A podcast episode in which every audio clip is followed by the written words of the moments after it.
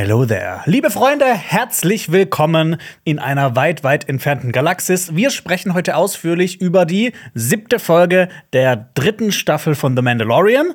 Und wir, das sind Äh, Lenny, hi. und Jonas, die Porks eures Vertrauens. Das sind wir.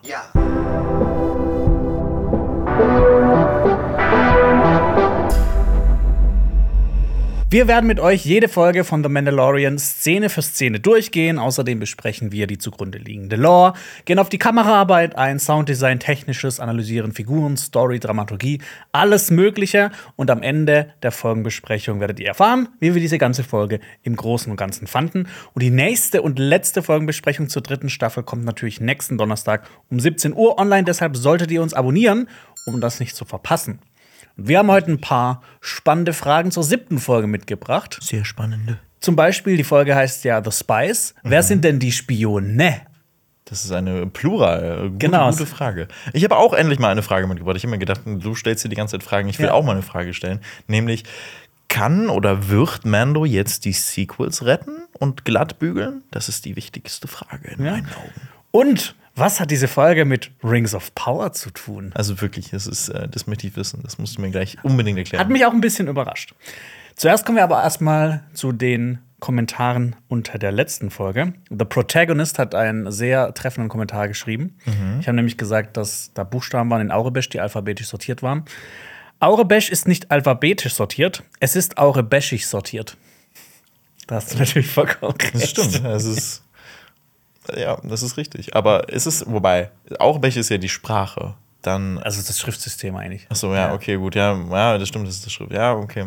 Ist, ja, ansonsten, ja, nee, egal. Dann stimmt es.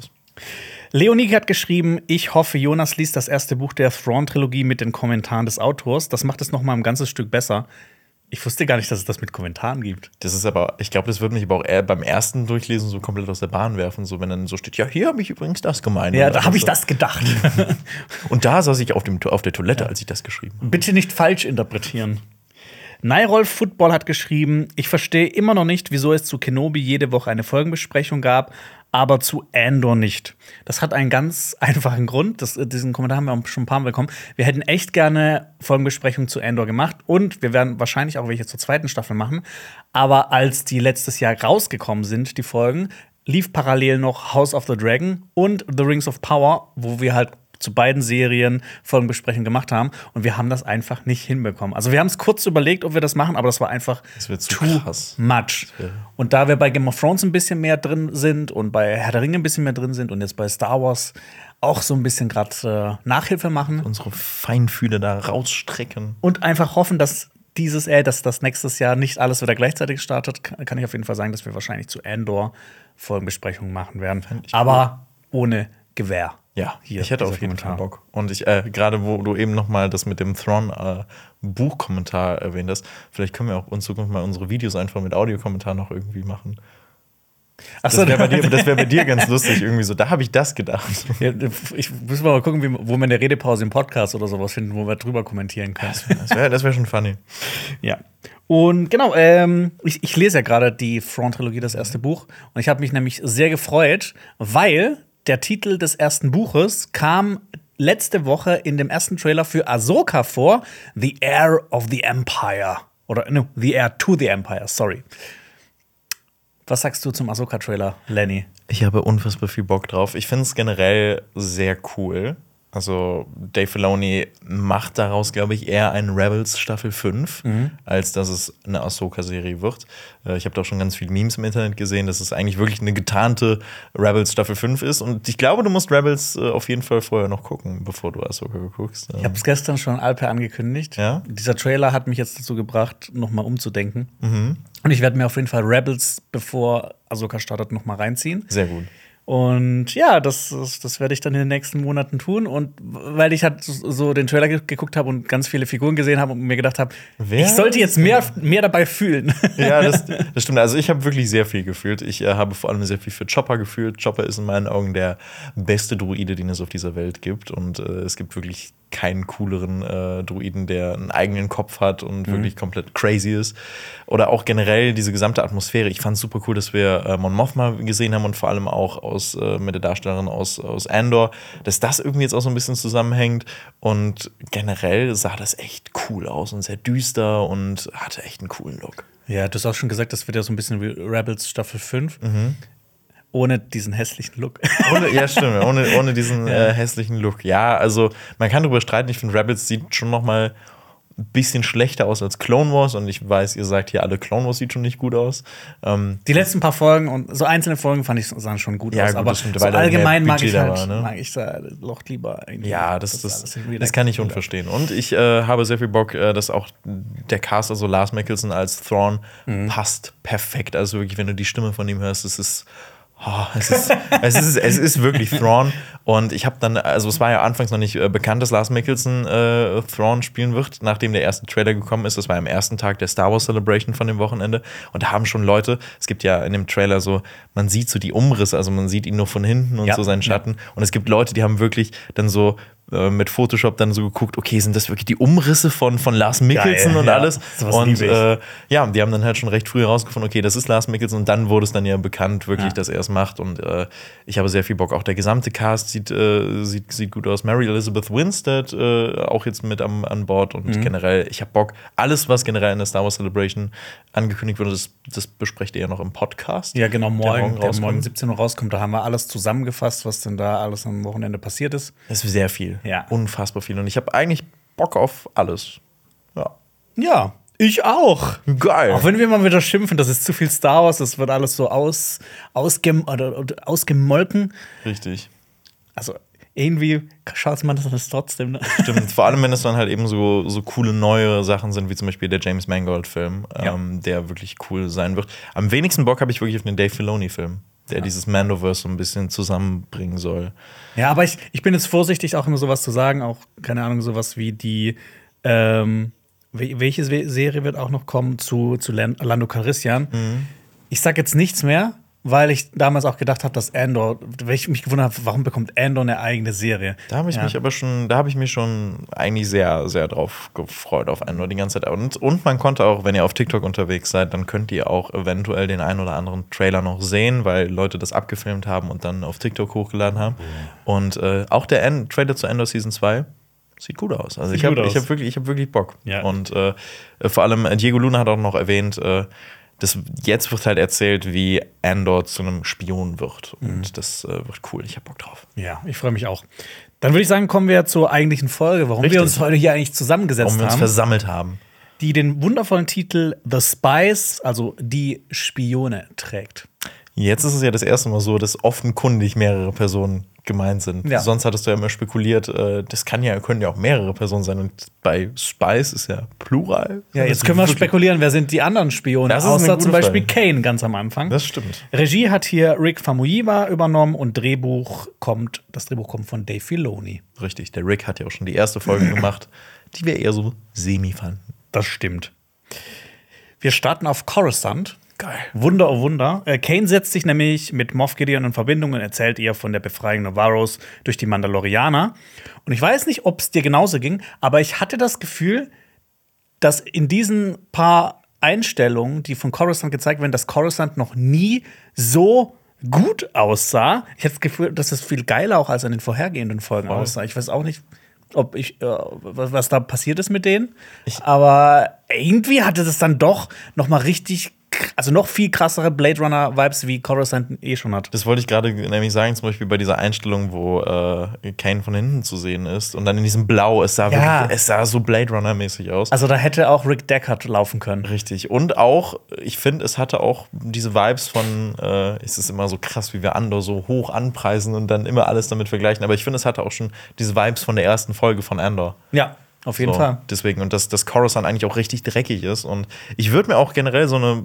Es gibt ja, es, es gibt auch zum Beispiel einen, einen Roman, das heißt Coruscant Stories, Mhm. glaube ich, wo verschiedene Geschichten auf Coruscant erzählt werden nach Episode 3. Und ich würde mir das einfach, glaube ich, auch mal wünschen. So ein bisschen wirklich eine Coruscant-Serie. Könnte ich mir Ja, vorstellen. auf jeden Fall irgendwas in den, in den düsteren Gassen. Richtig. So wie jetzt. Und da sind, befinden wir uns ja jetzt. Ja, man kann aber am Anfang noch ein bisschen so ein paar Reklameschilder sehen, wo in Aurebesch wieder tolle Sachen stehen. Die waren Spiegel. Dieses eine Schild war spiegelverkehrt. Ja, das ist immer mal spiegelverkehrt, mal nicht, mal von oben nach unten, nach, von, oben nach unten und nach oben. Auf einem Schild, also ganz oft steht da einfach sowas wie Etiok, Edos, FDG, also einfach so Zahlenreihen, äh, nicht, nicht Zahlenreihen, Bu Buchstabenkombinationen, die keinen Sinn ergeben. Aber ich, äh, es gibt auch ein Schild, da steht LA drauf. Die LA. Ja, genau. ähm, Cybernetics. Das, ähm, ist das dieses, dieses lilane Schild gewesen? Dieses, Äh, Ich bin mir gerade nicht mehr sicher. das, ich habe nämlich eins übersetzt und da ist bei mir nichts Sinnvolles bei rumgekommen und dann habe ich mir gedacht, ach komm, lass es sein. Also, das war, glaube ich, auch mit am präsentesten, das Cybernetics. Ja, ja. Und auf einem steht drauf Bronwyn. Bronwyn. Und Bronwyn ist eine Figur aus Rings of Power. Ah. Also, wenn ich das richtig übersetzt habe, dann ist das vielleicht eine Verbindung zu Rings of Power, die ich gerade vorhin schon erzählt habe. Aber, also, ich habe das wirklich so übersetzt. Also, Bronwyn st steht da genau auch so, wie es in der Serie geschrieben ist. Vielleicht sind die einfach wirklich krasse Rings of Power Fans gewesen, wobei die Serie wird wahrscheinlich zeitgleich. Ich glaube, es gibt keine Rings of Power Fans. okay, okay, das, das hast du gesagt. Ja. Auf jeden Fall trifft sich Kane in einer dunklen Alley mit einem Viper-Aufklärungsdruiden, der 12.500 Credits kostet. Oh.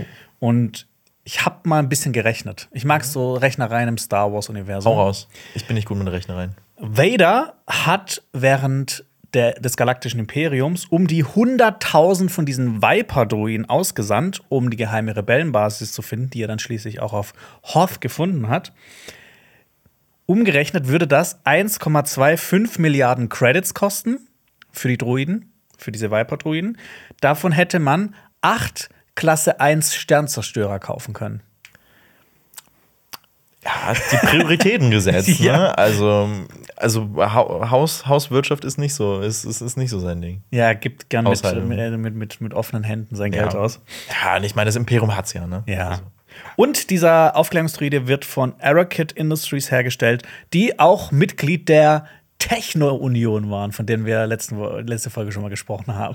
ja. Ach man, ach, die letzte Folge, da, Ja. das war, ja, ja. Also, ich, oh, zur letzten Folge muss ich noch kurz was, äh, ku- ku- kurz Ja. was nachreichen. Ähm, ich habe die wirklich so vor mir hergeschoben, weil ich keinen Bock auf die hatte. Nicht? Ja, nee, aber ich war auch. Achso, du hast schon gehört, dass die nicht Ja, so ja, doll sein äh, soll oder da- dass wir die Richtig. nicht so doll fanden? Genau, und, und dann war ich so, ach nee, so. Und ich muss auch im Nachhinein sagen, ja, die ähm, war halt, ist, ich finde, das war so ein konstruktes, Pro, äh, also konstruiertes Problem, was Ja. die da hatten. So Ja. dieses, oh, ihr beiden seid die Einzigen, die uns helfen können. So dieses, like, warum? erst- Hast du dir auch über den Auftritt von Christopher Lloyd gefreut? Ja, der war halt sehr kurz so, und auch echt dumm. So, aber trotzdem, Christopher Lloyd sehe ich gerne. Ja. Also, Viper Aufklärungsdruide, dunkle Gasse und Kane. Ihr Gesicht wird gescannt. Code TK2755. Tiefkühl. Nee, tatsächlich ist das, ein, ist das eine Flugnummer von einem Turkish Airlines Flug. Okay, gut. ja, aber ich glaube, das hat einfach. Turkish Airlines ist jetzt Canon. ja, stimmt. Und eine unserer Theorie, Theorien hat sich bewahrheitet. Kane arbeitet im Verdeckten immer noch für das Imperium. Und sie ist eine dieser Spioninnen, die wir aus dem Titel dieser Folge rausziehen können.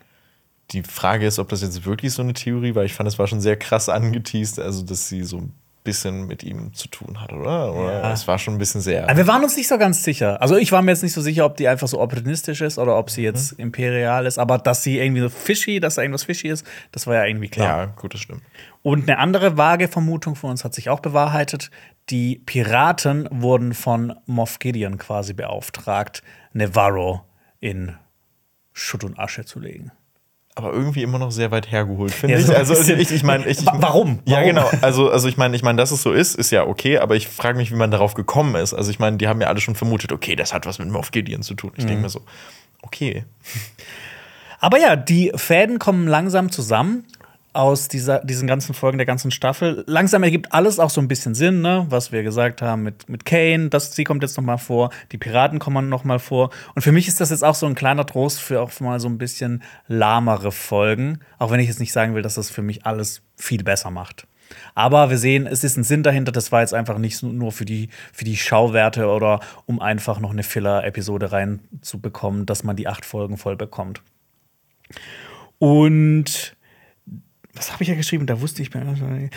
Genau, äh, wir wechseln nämlich von Coruscant in die Geheimbasis von Moff Gideon, wo wir noch nicht wissen, dass das hier jetzt auf Mandalore Und stattfindet. das ist so geil. Also, ich, also man, man, man denkt auch anfangs gar nicht drüber nach. So, okay, gut, das ist halt jetzt eine Geheimbasis. Wo wird die schon sein? Und dann, dann zum Schluss dieser Reveal, das war so krass. Boah. Ja. Und äh, wir sprechen ja öfters mal über die Dramaturgie von Folgen. Hier sehen wir auch, dass diese ganze Dramaturgie auch auf die ganze Staffel so übergestülpt wurde, weil wir befinden uns jetzt im dritten Akt, Auflösung und Schluss. Und das passt auch perfekt, denn in der Regel ist das. Ich höre hör gerade deinen Magen knurren, Ja, das ist auch ist- witzig. es ist- es- du hast Hunger. Ich habe Hunger, ich bin wie Grogu. ja, sorry. Äh, jetzt hat mich gerade voll auf Konzept gebracht. Ist okay. Ich kenne das nämlich aber auch, dass wir nehmen jetzt gerade relativ früh auf und wenn ich da auch nichts esse, dann knurrt bei mir auch schnell der Magen. Aber normalerweise habe ich das auch gar nicht, wenn wir so früh aufnehmen. Nur wenn wir, also wenn wir früh, äh, wenn ich früh arbeite, aber wenn wir früh aufnehmen, dann knurrt bei mir auch immer der Der Magen. hat, der, der, Ja. mein, mein Magen hat äh, Lampenfieber. Ja. Genau, wir befinden uns jetzt mitten im, ähm, im dritten Akt der dritten Staffel und der dritte, äh, dritte Akt ist in der Regel ein Viertel lang und wir haben noch zwei Folgen übrig von acht, also sind das ja perfekt ein Viertel. Und genau, wir wechseln dann in Moff Gideons Geheimbasis, wo er sich mit dem Schattenrat äh, bespricht, wie es weitergehen soll. Das muss dir jetzt bekannt vorkommen. der Schattenrat? Als Thrawn-Laser. Nee, noch Ah, ja, nicht. stimmt. Ich Ah, bin, ich bin noch nicht so weit. Okay, gut. Und, und so das ist ja auch ein Aftermath-Ding eher. Ja, ich habe, ich weiß nicht, wie es bei dir war. Genau, es gibt ja noch diese äh, dreiteilige Buchreihe Aftermath, die von Chuck Wendig äh, geschrieben wurde und die auch zwischen Episode 6 und 7 spielt, wo so ein bisschen erklärt wird, was zwischendrin passiert. Auch so vor allem im, im Restimperium, wie das aufgestellt ist, wer da noch übrig ist, wer da noch kämpft, wie da so die, die Bündnisse und die Feindschaften aussehen. Ich musste diese Buchreihe aber nach dem ersten Buch aufhören, weil ich fand, dass dieses Buch wahnsinnig scheiße geschrieben ist. Sorry. Ich, ich, ich habe das nicht ertragen. Und es, ich fand auch, das erste Buch war noch relativ belanglos. Es ist nicht so wirklich was passiert. Und es Also- ist dafür auch relativ dick. Also es ist ja ähnlich wie Mando Staffel 3 aufgebaut, die Ja, Reihe genau. vielleicht. Oh, ho, ho. Ja. Nein, aber ich habe ich hab noch gar nichts davon gelesen. Also ich kenne den Impact, den diese Reihe hat. Und das ist auch sehr viel, zum Beispiel eben diesen Schattenrat da, da drin auch, dass der da erwähnt wird. Aber ich habe auch schon von vielen gehört, wie du, es ist nicht so Bombe ist vom Schreibstil und allem. also das ist halt auch so bei mir so ein ganz persönliches Befinden. Ich weiß nicht, andere Leute finden das vielleicht gut, aber ich, ich kam damit überhaupt nicht zurecht und hatte dann auch nach dem ersten Buch überhaupt keinen Bock mehr, das weiterzulesen. Auf jeden Fall hatte ich das Gefühl, dass bei dieser ganzen Szene jetzt, die wir auch gleich noch im Genauen durchgehen werden, dass diese Szene die Prequels mit der Originaltrilogie verbindet und gleichzeitig noch mit den Sequels, weil wir aus allen drei Sachen so Elemente raus haben. Genau, aus der Sequel-Trilogie und aus der Originaltrilogie haben wir Palpatine mit diesem Project Necromancy, wo wir auch gleich noch mehr drüber sprechen. Wir haben Figuren, die nach ähm, Episode 6 vorkommen. Wir haben aber auch schon Figuren, die zum Beispiel ähm, der Vater von General Hux kommt ja hier auch schon vor. Und äh, ja, ich, ich, ich äh, ja, du hast ja vorhin schon erwähnt, ob, ob jetzt diese Folge oder Mando an sich das, die Sequels retten könnte, beziehungsweise eigentlich nur den neunten Teil. Somehow Palpatine returned. Aber ja, zuerst geht der Moff Gideon durch die Laserschranke. Wobei, wa- wa- was, was sagst du? Hast, hattest du auch das Gefühl, dass das so war? Dass das alles so ein bisschen miteinander verbindet, diese ganze Szene? Oder wa- war das jetzt nur ich? Ja, nein, nein, äh, sehe ich voll so, weil du sagst ja, du wolltest jetzt auch anfangen, äh, wo er halt durchgeht und er geht jetzt zum Beispiel durch diese Laserschranken, die man aus Episode. Episode. Ups, ah! Oh Gott, Grogu, Grogu stürzt ab. Nein, Hilfe, dieses Konstrukt. Ich nehme, glaube ich, Grogu einfach in den Schoß. Ja. Das funktioniert, glaube ich, ein bisschen besser. Idee. Ansonsten, also irgendwie funktioniert dieses Konstrukt, was wir hier aufgebaut haben mit Grogu und dem Helm. Ja. nicht- nicht wir haben so ja neue Leute. Sessel, falls es euch noch nicht aufgefallen Richtig, und da ist es ein bisschen schwierig. So, deswegen packe ich Grogu einfach zwischen äh, meine Beine. Ja. Wenn, wenn du irgendwann nicht mehr kannst, dann können wir auch wechseln. Richtig, genau. Das ist hier, das ist äh, Shared Pairing Parenting. Ja, genau. Ja. So, ja, aber genau, diese, diese Laserschranken aus Episode 1, die wir erkennen, aus dem Ende von Die dunkle Bedrohung. Ja, erinnert auf jeden Fall sehr stark dran. Mhm. Die machen auch einen ziemlich coolen Sound hier, muss ich sagen.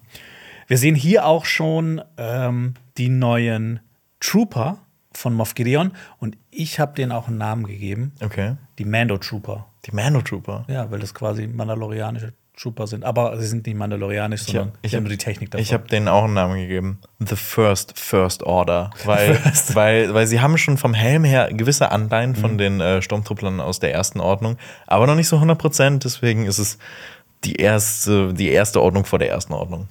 die Alpha-Version.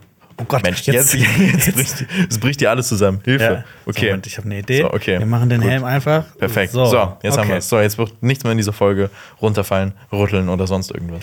Genau, hier werden nämlich schon diese neuen Trooper etabliert, dass die jetzt nachher, wenn die drankommen, nicht quasi so komplett aus dem Nichts kommen, dass das so ein bisschen konstruiert wirkt. Wir sehen die hier schon und ich muss sagen, die sehen ziemlich fesch aus. Ist, ja, ich, also da haben auf jeden Fall die Designer, äh, die Stylisten, ähm, die diese Trooper entworfen haben äh, für Moff Gideon, die haben äh, gute Arbeit geleistet. Ja. Glaubst du, dass das auch Moff Gideons Entscheidung war? Weil er hat jetzt zum Schluss auch eine unfassbar fesche Rüstung. So. Also ich glaube schon, dass, dass er da viel mit dem Look und so mitentscheid, mitentschieden hat.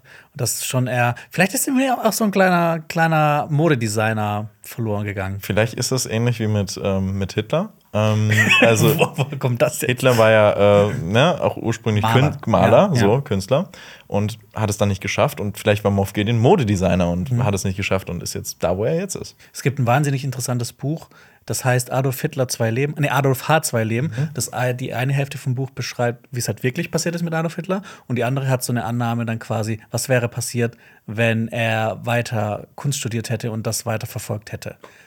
Das klingt cool. Ja, das ist sehr cool, das Buch. Von, ich glaube, von Erik Emanuel Schmidt, bin ich mir gar nicht sicher. Okay, nicht so cool ist Hitler. Ja. Also es ist wirklich, also, I support this message. also nicht so cool ist halt schon äh, sehr untertrieben. Ja, auf jeden Fall. Wir kommen in Moff Gideons geheimen Besprechungsraum. Imperiale Führungsfig Fü- Führungsfiguren beraten sich und tatsächlich arbeiten die versprengten Teile des Imperiums zusammen, auch wenn es bisher immer so gewirkt hat, als ob das alles so, so lokale Warlords waren, die einfach die Gunst der Stunde genutzt haben und einfach noch ein bisschen in ihrem System Handelsrouten überfallen oder so. Richtig, das wird ja auch, das, das sagt ja auch einer, dass, dass, dass, dass die alle noch so wirken auf, auf, auf, auf das ganze Universum und dass alle so denken, oh, die haben, die sind halt einfach eine zersplitterte Gruppe. Ja. Und ich, so ist es ja immer noch so ein Ja, bisschen. es sind immer noch Es- zersplittert. Sie haben so- Es es gibt so unterschiedliche Strömungen innerhalb von diesem. Restimperium. Aber sie arbeiten ja trotzdem noch zusammen, weil sie ja wissen, ähm, äh, Imperium together strong. Richtig, aber auch ein bisschen gegeneinander. Imperium Empire, sorry. ja, das ist pah, englisch. es wird auch gesagt, dass viele Leute sehr überdrüssig sind von den neuen Regeln der neuen Republik. Und das haben wir schon in verschiedenen Folgen gesehen, dass das ja alles sehr bü bürokratisch ist. Ähm, aber ja, sollen wir mal so ein bisschen die Figuren die, äh, durchgehen, die da vorkommen, von denen Gerne wir zumindest wissen, wer das ist, weil Gerne doch. es sind, es sind auch einige, die man noch nicht kennt und die Ja. jetzt auch nicht namentlich erwähnt werden. Wir haben natürlich Moff Gideon, der, den großen Rückkehrer. Das wurde jetzt immer schon mal wieder angekündigt in der Staffel, aber hier haben wir jetzt zum ersten Mal live in Action. Dann haben wir Captain Gilead Pelion. Und da habe ich mich sehr gefreut, weil das eine POV-Figur aus der Thrawn-Trilogie ist. Also aus seiner Sicht wird sau viel erzählt. Und ähm, da ist er auch eine sehr wichtige Figur. Das ist ja quasi so die, die rechte Hand von Großadmiral Thrawn, den er ja auch gleich nachher noch erwähnen wird. Und ich kann auch so ein bisschen Insights jetzt aus den Büchern geben. Er ist Hau sehr ehrfürchtig vor Großadmiral Thrawn. Er hat auch so ein bisschen Schiss, weil, ne, ich meine, diese, diese großen, größeren Admiräle und sowas, der hat halt immer noch so die Gesch Geschichten von Vader, der halt oft das mal so einen Untergebenen einfach dann umgebracht hat, wenn der nicht die Leistung gebracht hat, die er haben wollte. Und genau hier redet er ja in der Szene von Großadmiral Thrawns Rückkehr und das passt ja auch perfekt in die Woche, in der der Trailer von Ahsoka lief, wo quasi die Rückkehr von Thrawn auch schon angekündigt wird. Ich glaube, ich habe da auch drüber nachgedacht, wie krass einfach dieses gesamte Timing und Planung von, von Disney da sein muss. Denn Ja. ich bin mir relativ sicher, dass wir in der nächsten Folge Thrawn auch sehen werden. Ich glaube zumindest in so einer Post-Credit-Scene. Richtig. Und dann, Das ist dann vorbereitet für Ahsoka. richtig. So, und dann wird es ja wahrscheinlich Lars Mikkelsen sein. Und dann wäre das ja so das erste Mal, dass man ihn sieht. Und ich glaube, die wollten das so nach der Star Wars Celebration machen. Und ich glaube, dann muss es so eine richtig krasse Planung da einfach gewesen sein. Ja, auf jeden Fall. Dieser äh, Captain Gilead Pelion wird gespielt von Xander Berkeley, der unter anderem in großartigen Filmen mitgespielt hat, wie Terminator 2 oder Air Force One. Oh. Also der ist auch schon länger mit dabei. Ich habe mich dann auch noch mal so ein bisschen durchgelesen, also ein bisschen durchgelesen, was mit ihm dann noch in den Legends passiert. Er ist dann ähm, soll dann später auch der Anführer sein ähm, des Imperiums gegen die Invasion der Yuuzhan Wong. Okay. Deshalb hat er dann später auch noch eine sehr wichtige Rolle. Aber hier ist er auf jeden Fall quasi so der, der die rechte Hand von Großadmiral Thrawn. Man sieht das ja auch hier so ein bisschen, er erwähnt ja auch die ganze Zeit Thrawn und so. Ja, Thrawn komm, äh, kommt ja noch, er wird ja unser großer neuer Anführer und ja. äh, so ein bisschen, dass, dass er auch schon jetzt, man, man merkt schon, dass er sehr viel von Thrawn hält. Ja. Ich finde ich find auch, dass er gut gecastet wurde, also mit, mit Sander Berkeley. Ich finde, der hat auch so diesen Look. Der hat auch noch so diesen Oldschool-Imperium-Look mit diesem Schnauz und sowas, was man noch so aus der Originaltrilogie mhm. kennt. Das sieht halt aus, als könnte er auch in der Originaltrilogie eine Figur Richtig. gespielt haben. Also total. Er passt da rein. Ja, außerdem haben wir Kommandant Brandel Hux, der gespielt wird von Brian Gleason, den Bruder von Donald Gleason, der General Hux in der Sequel-Trilogie gespielt hat. Das ist so cool. Ja, das ist mega cool. Und das ist tatsächlich auch der Vater von General Armitage Hux aus der Sequel-Trilogie. Äh, kurz noch hierzu: Die beiden hatten anscheinend keine so tolle Beziehung, wenig Liebe und Zuneigung, weil Armitage Hux auch aus einer Affäre hervorgegangen ist. Mhm. Und das ging dann aber auch so weit, dass diese, dieser Hass zwischen den beiden entstanden ist, zwischen Vater und Sohn, dass ähm, Armitage zusammen mit Phasma den Plan entworfen hat, seinen Vater zu töten und dessen Stellung einzunehmen. Und ich meine, das hat er im Prinzip auch geschafft. Er ist ja dann der Oberbefehlshaber der Streitkräfte der Ersten Ordnung in der Sequel-Trilogie. Richtig. Und auch, äh, ich finde generell ist dieses, ich glaube, das ist so ein ja, was heißt cooler Vaterkonflikt? Ich glaube, Vaterkonflikt ist nie cool, aber ich glaube, es ist halt sehr interessant dargestellt, so dass er seinem Vater, dem Brandel, beweisen wollte, okay, gut, ich bin vielleicht besser als du. Ja. Und was ich auch, ähm, genau, der kommt auch in den Aftermath-Büchern vor, vor allem. Und noch, auch noch sehr interessant, er war schon Offizier in den Klonkriegen und kämpfte auch für die Republik und war immer sehr, sehr, sehr beeindruckt von ähm, der Disziplin der Klontruppen und das äh, und, und quasi der, der Kampffertigkeit der Jedi, weil die halt von Kindesbein an trainiert werden, ähm, zu kämpfen. Und äh, in den Büchern flüchtet er dann mit seinem Sohn auch in die unbekannte Region und kommt dann ja irgendwann zurück mit der ersten Ordnung. Beziehungsweise er kommt dann nicht mehr zurück, weil er dann tot ist. Boah, das ist, äh, diese Szene, als ich das gesehen habe, habe ich schon so gemerkt, boah, da gibt es einfach sau viel zu sagen. Ähm, es wird nämlich ein Project Necromancer erwähnt, also Projekt Geisterbeschwörer. Nekromant. Ja. Oder Nekromant oder Projekt Somehow Palpatine Returned, ja. habe ich es mal getauft. Weil ich glaube natürlich, dass es hier um das Klonprojekt geht, in, wo Palpatine quasi am Leben gehalten wird. Und was habe ich hier geschrieben? Ich bin aber ein bisschen, ein bisschen. Warum sind sie so versessen drauf, Palpatine zurückzuholen? Habe ich mich auch schon gefragt, aber in den Büchern der Front. Das hat man sich aber schon in Episode 9 gefragt. Ach so, dieses nee, das, äh, genau, das, das weiß ich, den Gedankengang, Gedankengang dahinter. Ich habe mich immer gefragt, warum sind die eigentlich so versessen drauf, Palpatine zurückzuholen? Und ich finde, eine Sache fand ich super interessant, die auch in der Front-Trilogie erwähnt wird. Und zwar ist das so, dass sich Palpatines Hass auch auf die Truppen in seiner Umgebung ausgewirkt hat und dass die halt so viel verbissener gekämpft haben. Und als er dann in Episode 6 gestorben ist, haben halt auch alle so ein bisschen den Kampfeswillen verloren und da war halt nicht mehr so diese, diese Hasspower hinter ihnen beim Kämpfen.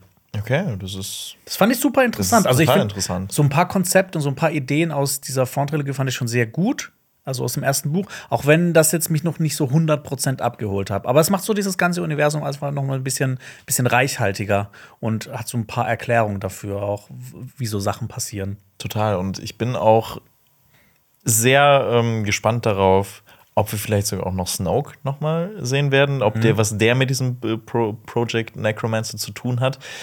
Denn wir sehen zum Schluss äh, der Folge sehen wir auch eh noch eine Anspielung auf, äh, auf Snoke. Ja, und äh, deswegen ist, ich habe auch gemutmaßt, irgendwie, ist, ist Snoke vielleicht so eine erste Version eines Klons gewesen und die sprechen auch die ganze Zeit darüber, wir brauchen einen Anführer und dass sie dann irgendwann gesagt haben, okay, gut, that, that's it. Wir nehmen ihn erstmal so als, äh, als unseren, ja, Vorgesetzten, die wir so rausschicken und im Hintergrund ja. haben wir Palpatine. Tatsächlich wurde das jetzt auch, wurde das auch schon erklärt. Das wurde ja durch die Bücher erklärt, wie das gekommen ist und durch so äh, Enzyklopädien und sowas, was ich halt mhm. halt so ein bisschen schade finde. Und zwar wurde Snoke, das war auch quasi so ein Projekt von Palpatine, Ähm, und er hat quasi ihn so ein bisschen, also es war kein Klon von ihm, aber es war halt quasi so, durch ihn hat er geherrscht, also quasi er hat ihn auch so beeinflusst. Und irgendwann war er halt unnötig, weil er dann halt selber wieder zurückgekommen ist. Das ist alles so ein bisschen hin und äh, hingebogen, dass das so passt. Aber, Aber vielleicht wird es ja. jetzt doch noch mal irgendwie so. Ich meine, es steht ja in Enzyklopädien. Ne? Also es, es ist rein theoretisch offiziell, aber es ist ja nie so in Filmform oder so erklärt worden. Vielleicht Ja. machen sie da ja noch irgendwie was. Aber ja. Ja, vielleicht ist es in Mandalorian zum Ja. Beispiel. Bin ich gespannt. Ja, wir befinden uns in diesem Schattenrad und äh, du hast ja gerade schon gesagt, ähm, der kommt in Aftermath vor. Der wurde nämlich fünf Jahre nach der Schlacht von Yavin von Flottenadmiral Gallius Rex gegründet, um die Fragmente des Imperiums zu managen. Und an der Spitze sollte Großadmiral Ray Sloan sein, die auch eine sehr wichtige Figur in der Aftermath-Trilogie ist. Und genau, die haben eben geplant, mit diesem Schattenrat die Rebellion zu zerschlagen, beziehungsweise dann die Gründung der neuen Republik zu verhindern. Das klingt alles eigentlich super interessant, Ja, was in Aftermath passiert. Ja. So, aber aber wenn es halt nicht gut umgesetzt ist. Also, falls Leute von euch die Aftermath-Trilogie gelesen haben und wird es noch besser nach dem ersten Teil? Ja, Also, dann- so, vielleicht lese ich es dann doch noch mal. Ja, ja, ach, ich habe mich jetzt, ich, ich habe mich auch wieder hier mit den ganzen Folgenbesprechungen und so viele interessante Bücher nochmal entdeckt von aus Star Wars, die man eigentlich lesen muss. Ja, vor allem dann schreiben die Leute auch immer, ich soll auf jeden Fall die Darth Bane-Trilogie noch lesen. Ja, da habe ich auch so viel Lust drauf. Oder auch, auch äh, den Darth Plagueis-Roman, den, den habe ich mir jetzt nämlich gekauft. Auf den, Ja. auf den habe ich auch Lust. Und die Death Troopers, äh, ich bin sehr gespannt. Es gibt so viele Star Wars-Bücher. Ja. gut. Ja, Thrawn ist inzwischen so lange fort, dass Gideon jetzt die Gunst der Stunde nutzen will und die Macht an sich reißen will. Und jetzt kommt auch raus in der Szene, dass Gideon dafür gesorgt hat oder dafür sorgen hat lassen, dass Pershing außer Gefecht gesetzt wird, der ja eigentlich ein wichtiger Teil von diesem Projekt Necromancer war. Da Jetzt ergibt nämlich die dritte Folge plötzlich auch Sinn. Ja, aber ich habe mich dann immer noch so ein bisschen gefragt, ist, äh, ist es jetzt so, Gideon will, will die Forschungspläne von, von Pershing für sich nutzen? Will er die, also will er so sein eigenes Ding machen und äh, will die einfach diesem äh, Schattenrat ja vorenthalten? Ich hatte ja das Gefühl, dass er sich jetzt hier an die Spitze quasi so putschen will. Also, dass er halt dafür sorgt, dass Palpatine eben nicht zurückkommt, dass diese ganzen Projekte durch Dr. Pershing, der eigentlich so ein wichtiges Rädchen war in dieser, in dieser ganzen Situation, dass, wenn er den ausschaltet, dass das Projekt halt nicht weiter vorankommt und dass halt dieses Machtvakuum mit einer Person gefüllt werden muss. Thrawn ist auch nicht mehr da und dann kann er sich halt quasi jetzt so an die Spitze des Restimperiums setzen. Er sagt ja auch so dieses, ah, ah, Thrawn erscheint nie zu den Meetings. Also, Ja. also dieses, ja, der kommt immer so spät Ja. und alles. Ja. Und genau, ich meine, es, es scheint ja auch, ne, hier scheint auch in der ganzen Szene durch, dass die alle so ein bisschen uneins sind und dass eben Gideon diese Chance nutzen will. Und dass er unter anderem drei Brett, Prä, Prätorianer-Gardisten angefordert hat. Zu denen kommen wir später noch, Ja. würde ich sagen, wenn die dann vorkommen. Und, ähm, und dass General, nee, nicht, äh, dass Captain Hux die liefern soll, ist auch gar kein Zufall. Ich habe ja schon erwähnt, dass der so beeindruckt war von den Klonen und den Jedi und dass die Jedi eben schon so von früh, also von, von Kindesbein an trainiert werden im, im, im, im, im Schwertkampf und quasi um Krieger zu werden. Und er war auch mit dem Training der normalen Stormtrooper mega unzufrieden und wollte deswegen Soldaten auch schon von der Kindheit an trainieren. Und er hat zum Beispiel auch irgendwann mal auf Jakku Kindersoldaten ausgebildet. Und ich denke mal, ne, wenn jetzt von ihm die Prätorianer-Gardisten kommen, das sind auch so Leute, die dann halt, oder so, so, so Menschen, die von Kindesbein an trainiert wurden zu kämpfen und die dann ja auch relativ kurz den Prozess machen. Aber dazu kommen wir später. Ordentlich. Ja.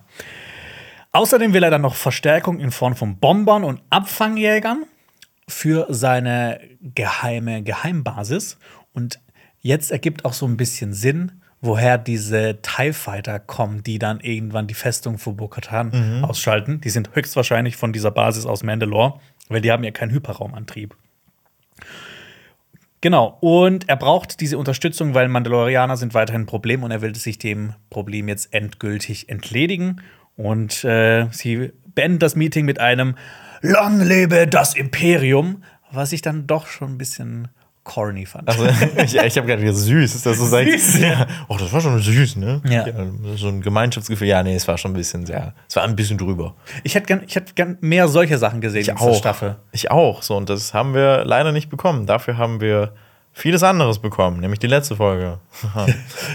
Uhu. Ja, aber wir kommen jetzt von diesem Schattenrad auf Navarro.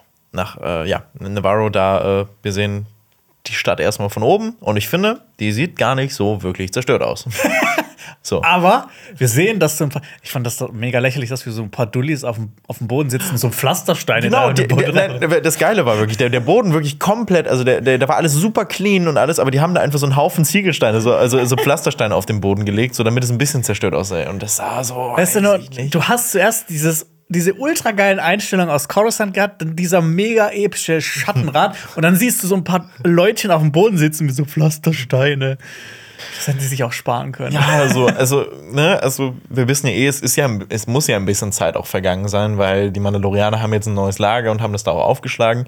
Also muss da wirklich Zeit vergangen sein und dann, also, die, da liegen doch keine Pflastersteine mehr so rum. Ich weiß es nicht. Ah, zum Glück läuft nicht noch mal jemand mit einer Milchkanne durch. Ja, richtig. Ja, das äh, immerhin das. Ähm, ja, wir sind dann in Grief Kargas Büro und äh, eine Flotte fliegt über die Stadt. Das ist ein leichter Kreuzer, das dem Imperium gehörte, nun aber der, äh, den mandalorianischen Freischärlern, ähm, so wird es im Deutschen genannt.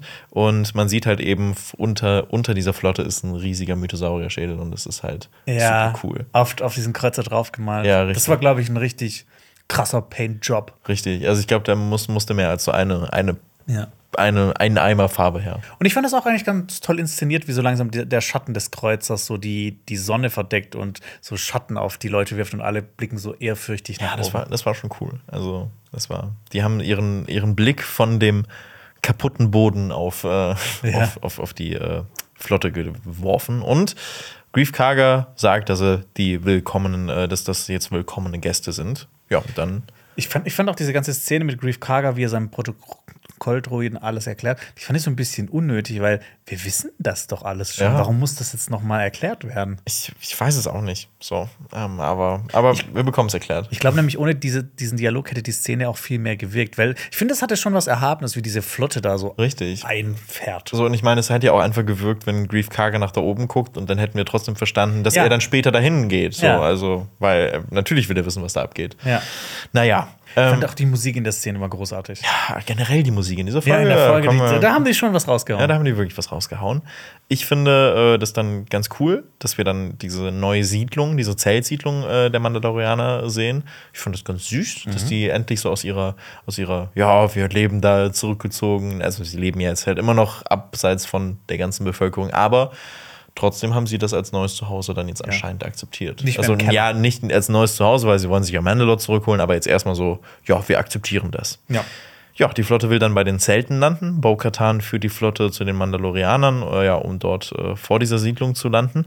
Meine Frage ist jetzt, hat es für dich nicht auch so in der vorletzten Folge gewirkt, als Bo-Katan losgezogen ist, um neue Mandalorianer anzuheuern und zusammenzutrommeln, dass das erstmal so eine richtig große Sache wird? Erstmal so, dass, also, dass sie so ganz an verschiedene Planeten Ja, kommt. So, 100%. So, und so wirkte das für mich. Und jetzt hat sie, okay, gut, wir haben da diese eine Flotte, let's go. So, und ich weiß nicht. Ich meine, die ganze Folge hätte auch so sein können, so, so einfach so eine fünfminütige Montage, Ja. wie Bo-Katan auf verschiedene Planeten landet und hier und da vielleicht noch Mandalorianer gewinnen kann und ein paar machen so ablehnen, so ne. Richtig. Ja, und jetzt haben wir eine Flotte und that's it. Ja. Aber okay. Was wir übrigens auch sehen, ist, dass bei den Children of the Watch auch ein paar Kinder sind, weil die sollen ja dann weggebracht werden und die tragen Helme. Da habe ich mich gedacht, hä, wird das nicht anders erzählt, dass man erst einen Helm bekommt, wenn man richtig aufgenommen wird? Aber sie haben so einen selbstgemachten Helm. Also der ist so aus, Ah, der ist so okay. aus Leder und dahin ist so eine Ah, Schnur. ja. Und ich, ich habe hab das- das so interpretiert, dass diese Kinder halt so umgeben sind von diesen Leuten mit Helmen, dass sie sich denken, oh cool, ich will auch einen eigenen Helm und dass sie sich dann so ihre eigenen Helme machen. Mhm. So habe ich das interpretiert. Kann es sein, weil also der hat so einen Lederhelm und dahin ist so eine Schnur dran, das ist zusammengezogen. Okay, ja gut, das, das ist eine gute Erklärung. Ja, also so, das wäre meine Interpretation. So, Ja. das, das, ich weiß es nicht. Aber wir sehen auch Grogu noch mal auf dem Schoß von Bo-Katan. Ja. Und das fand ich ganz süß. Dann habe ich so gedacht, äh, teilen sich jetzt äh, ähm, Din und äh, Bo so, ja. Das Sorgerecht. Ja, das Sorgerecht von, von Grogu. Ich mag es auch, wie die, wie die Spannung hier aufgebaut wird. Das ist ja so das große Aufeinandertreffen der Children of the Watch, der einen Fraktion, mit den Mit den Freischärlern. Freischärler-Mandalorianern. Weil ich meine, wahre und echte Mandalorianer kannst du nicht nennen, weil so hießen ja in der Vergangenheit schon andere Mandalorianer. äh, den Freischärler. So viele Mandalorianer. Und ich finde auch toll, ne, wie einfach nichts geredet wird und alles so mit Schnitt und mit Musik funktioniert, dass halt Spannung aufgebaut Richtig. wird. Weil man halt einfach sich fragt, klappt das jetzt mit diesen beiden Fraktionen Mhm. oder klappt das nicht? Und ich finde das äh, ich, voll. Ich finde nämlich diese, du merkst wirklich wieder diese Spannung in der Luft liegt. Und das Beste dabei ist noch, das wird auch nicht aufgelöst, diese Spannung. Also das wird ja so ein bisschen vertagt. Das haben wir erst später, dass das so ein bisschen explodiert und die miteinander reden. Die gucken sich erstmal nur an und es ist einfach so, na, so eine Grundspannung, die jetzt einfach so unter der ganzen Folge Genau, weil die, die Freischärler, die nehmen dann nämlich auch alle ihre Helme ab und die starren sich dann einfach gegenseitig an. Und dann ist auf einmal die Waffenmeisterin, klopft dann auf den Redehammer und äh, heißt dann die Gäste willkommen. Sie spricht von Freunden sogar und ich finde das, ich finde das krass, weil auf einmal ist sie so richtig freundlich geworden und äh, akzeptiert dann, aber ich glaube, sie erkennt auch die, den Not ihrer Lage und dass, dass sie eben darauf angewiesen ist, dass die sich jetzt da vertragen. Ja, und dann kommt auch schon Grief Karger vorbei und äh, bringt eine Flasche Alkohol mit. Ist mir auch gefallen, der nennt ihn immer noch Mando. Ja, Das ist so ein bisschen weird. Ja. Das ist so ein bisschen, als ob ich dich die ganze Zeit Mensch. Deutsch hier. Hallo Deutschi. Ja, so in etwa. Das ist ja. Ja, es ist super weird. Oder Erdi. Hey Erdi. Ja, das, das sind wir. Wir sind zwei Erdis. Ähm, ja, aber es stimmt, weil es ist wirklich super seltsam. ich meine, wir machen das, weil, weil er die Titelfigur anfangs war und wir so ihn als den Mandalorianer auserkoren haben. Aber wir nennen ihn ja auch Din. Ja, das bestimmt. Ja, ich sag Mando und den. Mando. Mando und den. Ich finde, beides geht. Ja, auf jeden Fall bringt er ihm so eine Flasche rum oder sonst irgendwie was vorbei und da ist so ein Logo drauf. Ich habe wirklich, ich habe alles durchforstet, um, Echt? um, um herauszufinden, was dieses Logo ist. Ich habe es nicht gefunden. Also für alle, die da vielleicht doch irgendwie sich mit Star Wars Alkohol auskennen und wissen, äh, wo das herkommt, das ist so ein zackiges Emblem, das so nach unten spitz wird und noch so eine innere Linie hat und einen Punkt in der Mitte. Und ja, diese Flasche, die äh, kommt aus Coruscant und man, Mando sollte darauf warten, äh, die Flasche in einem kleinen Kreis zu öffnen, ne, damit nicht, damit er auch ein bisschen was davon hat, von dem edlen Tropfen. Das ist äh, Glapschitto Whisky. Das ist Klappschüttung, ja? Das ist, den gab es schon mal irgendwo. Uh, er ist endlich zurück. Und er sagt, dass er noch ein Geschenk für Mando hat. Und ähm, er will sich, glaube ich, für diese vorletzte Folge bedanken, so dass die Leute einfach geholfen haben, Jo, Navarro wieder aufzubauen. Also, die das dem Mandalorianer generell Navarro gerettet haben überhaupt. Und dann sind wir wieder in Grief Karges Büro und oh Wunder, oh Wunder, IG-11 funktioniert wieder. Beziehungsweise ist es jetzt IG-12, äh, denn ähm, ja, das ist nicht mehr IG-11, weil sie haben alles von ihm entfernt, nämlich die, Gedächtnisschaltkreise, nur noch die ganzen motorischen Sachen und innen drin sitzt ein Ancellaner und steuert ihn. Sie haben quasi seine Persönlichkeit nicht wiederherstellen können, deshalb ist es einfach nur ein, eine leere Hülle. Richtig. So. Aber äh, ehrlich gesagt, ich fand das auch gut, dass sie ihn nochmal ähm, äh, eingebracht haben in die Folge, weil sonst wäre halt diese erste Folge komplett für die Cuts gewesen. Richtig. Ich habe schon gesagt, es kommen so alle Fäden zusammen in dieser Folge und äh, upsala, jetzt klingelt bei mir das Handy. Mensch, mein, Ähm, mein Magen und dein Handy Und, sind. und ich finde das gut, dass sie jetzt eben nochmal gezeigt haben, dass das eben nicht einfach so sinnlos gezeigt wurde, dass das eben Gehalt hatte. Ja, total. Also ich habe mich äh, da auch sehr drüber gefreut. Ähm, es ist dann nämlich so, der Pilot äh, steigt dann aus und äh, Ich, hab, ich hatte auch kurz gedacht, hä, soll der jetzt die ganze Zeit mit den mit in IG 12 Ja, ich auch. mitlaufen? Bis dann halt relativ, ich meine, Grogu steigt dann relativ schnell an, aber ich hatte echt so, so kurz ein paar Momente so, hä, ist das nicht super weird, wenn da so ein random Ancellaner die ganze Zeit so mitstapft? Ja, das, aber ich hätte es auch irgendwo cool gefunden. Also ich, ich, ich habe mich so, schon so ein bisschen drauf eingestellt, aber der Ancellaner steigt dann nämlich aus und dann soll Grogu rein und er sagt noch zu Grogu, böses Baby nicht drücken. Und äh, Bad Baby, no squeezy. ja, ich liebe es. Klingt ein bisschen wie ein Gang. Ja, so, No squeezy. no squeezy, ja. Also ich, ich, ich weiß nicht, ich mag diese, diese, diese Interaktion, alles, was mit Grogu und anderen Wesen zu tun hat. Ja, Mando ist nicht davon überzeugt, er möchte das nicht haben, äh, dass, dass Grogu das stört. Und ich finde es ein bisschen komisch, weil manchmal traut er Grogu, Grogu richtig viel zu und manchmal auch gar nichts. Ich glaube, das hat eher mit seiner Abneigung gegen Druiden zu tun. Ah, ja, gut, das kann auch sein. So, dieses. Aber ich finde es auch geil, so Grogu ist ein machtbegabter Findling der Mandalorianer, der jetzt in einem Assassinendruiden umherstapft. Das klingt doch einfach wie eine Fanfiction. Es ist wirklich, wie- es, es, es klingt so absurd, aber es funktioniert. Also, Ja. ja. Ja, mehr. Mehr. Ja. Es gibt nämlich zwei Knöpfe in diesem, äh, in diesem Druiden, nämlich ein Ja- und ein Nein-Knopf. Und damit kommuniziert Grogu jetzt. Und ich finde, das ist eine richtig coole Lösung, die die da gemacht haben. Also A, dass man so erfährt, okay, Grogu hätte, hat die ganze Zeit alles verstanden, was die gesagt haben. Und er ist eigentlich ein kleiner Wichser, der irgendwie seinen eigenen Kopf hat.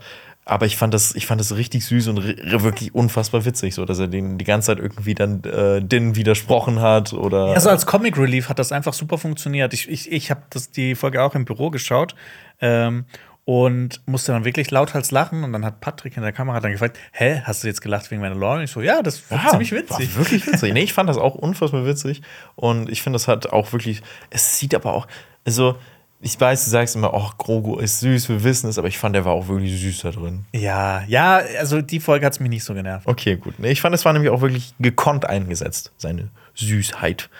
Ja, ähm, dann kommt Grogu jetzt anscheinend mit in diesem Kampfanzug. Und äh, es gibt dann einen Schnitt auf die äh, Straßen Nevarus und äh, IG-12 sagt immer noch die ganze Zeit ja, Ja, obwohl Grogu ja, nichts drückt. ja, also wir, wir hören auch, dass Grogu anscheinend was drückt, aber Grogu steuert und Ich, ich glaube tatsächlich, dass denen das vielleicht äh, in der Post eingefallen ist.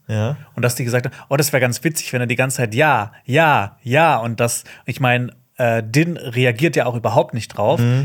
Kann man sich jetzt halt so erschließen, Mhm. Ne, dass er einfach so hinter der Maske so richtig genervt, so, ja, komm, ey, komm, ich ignoriere das jetzt einfach, sonst wird es noch schlimmer. Aber ich kann mir auch vorstellen, dass das in der Post eingefallen Ja. ist, ne, dass die das dann eingefügt haben und dass er deshalb auch nicht reagiert. Richtig, ja. Und, und auch halt, dass das, das Gro steuert ja wirklich und es kann, es, es kann eigentlich gar nicht Ja gedrückt werden, aber es ist so, aber es ist auch wirklich witzig, so. Dann Ja. die ganze Zeit dieses Ja, ja, Ich finde, das verspielt sich auch. Das ist mir auch nicht aufgefallen jetzt beim Schauen. ja. Nee, ich fand das, ich fand das war auch äh, wirklich nur, wenn man drauf achtet.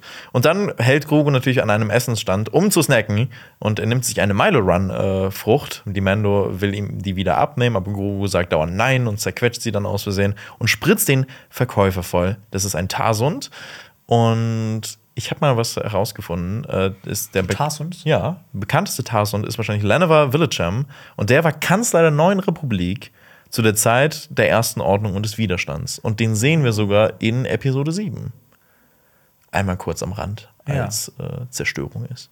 Bevor er stirbt, oder? Richtig, ja. So, und das, und, und, und das ist es eigentlich. Ja, dann kommen wir wieder zurück zum Lager der Mandalorianer. Und da habe ich mir in der ersten Einstellung, also in den ersten paar Sekunden gedacht, Moment. Hast du Moment. auch gedacht, dass das die Also wir sehen so, ein, so, ein, so, eine, so, eine, so einen Grillplatz Mhm. und über dem Grillplatz werden so zwei Flugviecher Ja. gebraten. Da habe ich gedacht, Moment, braten die jetzt gerade diese Flugsaurier an, die die, noch, Babys? die die noch in der vorherigen Folge irgendwann gerettet haben, gesagt haben, die gehören jetzt zu uns und jetzt, ja gut, dann können wir die halt mal essen für die geile Party hier. Ja, das habe ich auch gedacht. Ich habe es mir hier auch exakt aufgeschrieben. So. Aber ich glaube, das sind einheimische Wesen von Navarro, die man auch schon mal, glaube ich, so in der Form gesehen hat. Aber ich mag auch den Gedanken, dass sie wirklich komplett, komplett dreist sind und einfach Babys töten. ja. So. Und ganz ehrlich, im Nachhinein hasse ich diese Szene auch. Ich auch. Also, ne, das kam jetzt nicht mehr vor. Und wenn es vorkommt, ich glaube, das wirkt dann einfach echt nicht cool. Oh mein Gott, stell dir mal vor, diese Babys sind jetzt diejenigen, die, äh, die aus der Situation da retten. Und die reiten irgendwie auf den und kämpfen in der letzten Folge. Ich weiß nicht, ob ich das sehen möchte. Ja. Ähm, auf jeden Fall speisen die da alle und äh, die essen zu, zu Abend. Und äh, Bo-Katan spricht dann zu den Mandalorianern und sagt, dass sie sich ihre Heimatwelt zurückholen sollen. Es gibt dort jedoch Gefahren und aufgrund magnetischer Inter Interferenzen kann man die Oberfläche nicht von oben scannen. Und deswegen müssen sie einen Trupp losschicken, um dort erstmal nach dem Rechten zu sehen. Und äh, Sie sagt ja auch, dass äh, schlafende Spezies erweckt wurden. Damit spielt sie ja auch auf den Mythosauriern, den wir auch später in der Folge auch nochmal zu sehen bekommen. richtig. Ja, es ist, glaube ich, kein Mythosaurier. Ist das keiner? Ich glaube nämlich nicht. Ist das ein wahrscheinlich aber auch ein anderes Vieh? Das ist nochmal ein anderes Vieh. Ja, okay. Also ich habe da jetzt mich auch mal, auch mal im Internet geguckt, weil ich habe auch gedacht, dass es ein Mythosaurier wäre, aber da kommen wir gleich noch zu. Ja. Ähm, auf jeden Fall so eine kleine Truppe auf die, die Oberfläche erkunden und die Überreste der großen Schmiede suchen und dort eine Sicherheitszone errichten und dann kommen, sollen erst die anderen dahin kommen. Und sie braucht Freiwillige aus beiden Stämmen für dieses Projekt und es ist erstmal so zurückhaltend, niemand meldet sich und Man, also Din macht dann den ersten Schritt und meldet sich mit Grogu freiwillig und dann meldet sich Ex-Wolf und dann Pasvisla und dann mehrere andere und auch die Waffenmeisterin. Und auch Cosca Reeves, wo ich herausgefunden habe, dass das die Cousine ist von Snoop Doggy Dogg. Und dass sie entdeckt wurde durch ihren Auftritt bei Hot Ones, bei der YouTube-Interview-Show. Ah, ach so, ach so, ich habe gerade gedacht, du, du wärst nur bei ihrer Figur. Also, Nee, nee, also nee. okay. Also sie wird quasi äh, so entdeckt und dann für die Rolle gecastet. Krass. Ja. Cool. Und das in der Szene, wo man auch quasi so Space Chicken sieht. Das Weil passt Hot, sehr Hot. Wings werden ja quasi. Glaubst du, dass es so eine Mando-Soße gibt mit so einem, äh, mit so einem Mythosaurier-Schädel drauf? So dieses extra hot. Ja, und das hat dann so einen ganz hohen Scoville-Wert. Bestimmt. Ich fand's cool. Ja, sie stehen, ich finde das, ich find das äh, eine sehr, sehr coole Szene, dass sie sich dann alle so nacheinander melden und ich. Ich habe auch gedacht, dass sich plötzlich alle Mandalorianer so, melden. So, ey, ich komm auch mit, ja. Ich will mit. Und, und dann kämpfen die sich dann so drum. Nö, ich will, ich will den Fensterplatz. Ähm, und ich finde das eine sehr coole Szene, weil alle stehen jetzt so hinter Bo-Katan und ihrem Vorhaben.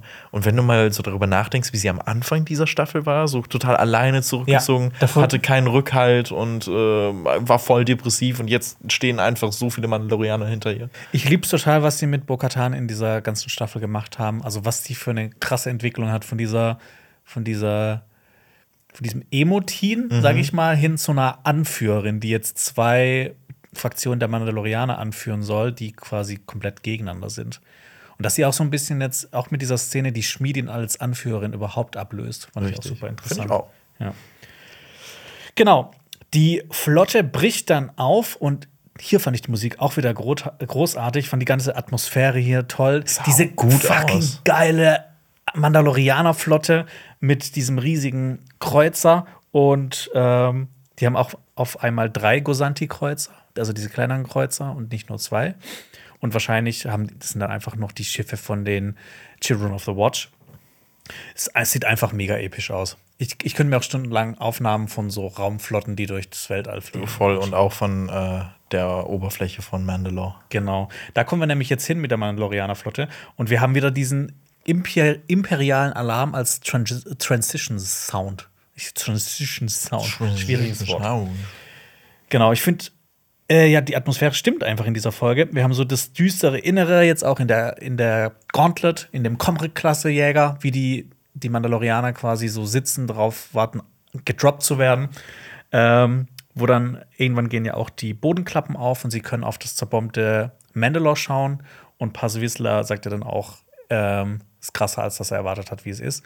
Und das fand ich auch super interessant. Ex-Wolves war da, als das passiert ist, sagt er dann auch. Und ich finde, das schafft auch so, auch wenn die später so gegeneinander kämpfen, das schafft so ein bisschen Verbundenheit. Sie sind halt Leidensgenossen in dem Moment auch, weil der quasi ihre gemeinsame Heimat zerstört Ja, aber wurde. zwischen den beiden kommt ja generell noch eine sehr interessante Dynamik. Ja. Und ich glaube auch, dass wir in der nächsten Folge vielleicht noch was sehen werden, dass Ex-Wolves noch ein, Wort, ein Wörtchen über Passivisler zu verlieren Oh, hat. bestimmt so dieses, er war eigentlich ein cooler Typ. Und ich kann es nicht oft genug sagen. Die Mandalorianer werden quasi ähm, abgeworfen von dem Raumschiff, von dem Jäger und zünden ihre Jetpacks. Und ich könnte das einfach auch stundenlang anschauen, weil es einfach mega cool aussieht. Jetpacks sind immer cool. Und ich habe da so ein bisschen gedacht, das wirkte wie so ein Freefall Tower, weil die sind so, die sind so einfach da, da rausgefallen und so runter. Ja. Und ich das wäre schlecht, wenn man beim Freefall Tower, wenn das aufgeht und dann runterfliegt. Ja, das, das wäre das wär wirklich schlecht. der Free Die Tower. Der Free so, so sind ungefähr Freefall Tower wirklich für mich. Ich finde, ich finde, es gibt nicht, also ich, ich könnte es nicht, ich hasse Höhe. Ja? Also ich habe ich hab wirklich so ein bisschen, bisschen Höhe und Flugangst. Also beides. Ach, ist, kein, oh. es ist, kein, ist keine gute Kombi. Also ich könnte ich könnt kein Mandalorianer da so Ich, drin sein. ich war am Wochenende bei so einem Ziplining-Area, Mhm. wo man sich dann quasi so mit.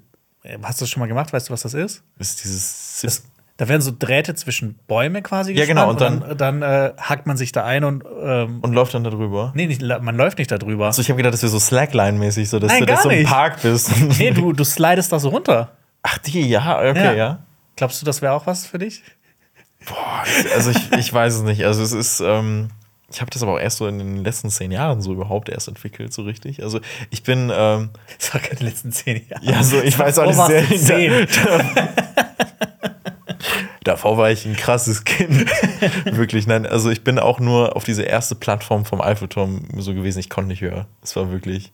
Ich war da gar nicht, weil man sich so ultra lang für anstehen muss, oder? Ich weiß nicht, wir haben das einmal gemacht und ähm, ich, ich bin dann mit meinen Eltern gewesen und meine Eltern sind dann weiter hochgegangen und ich war dann so auf dieser ersten, auf der ersten Plattform bin ich dann so geblieben. Okay. Weil es gibt auch, es gibt auch so einen so Aufzug da, der so ein bisschen so schräg fährt und ich glaube, das wäre die Hölle für mich. Ich glaube wirklich, es ist so generell Glasscheiben und, und Höhe so, oh.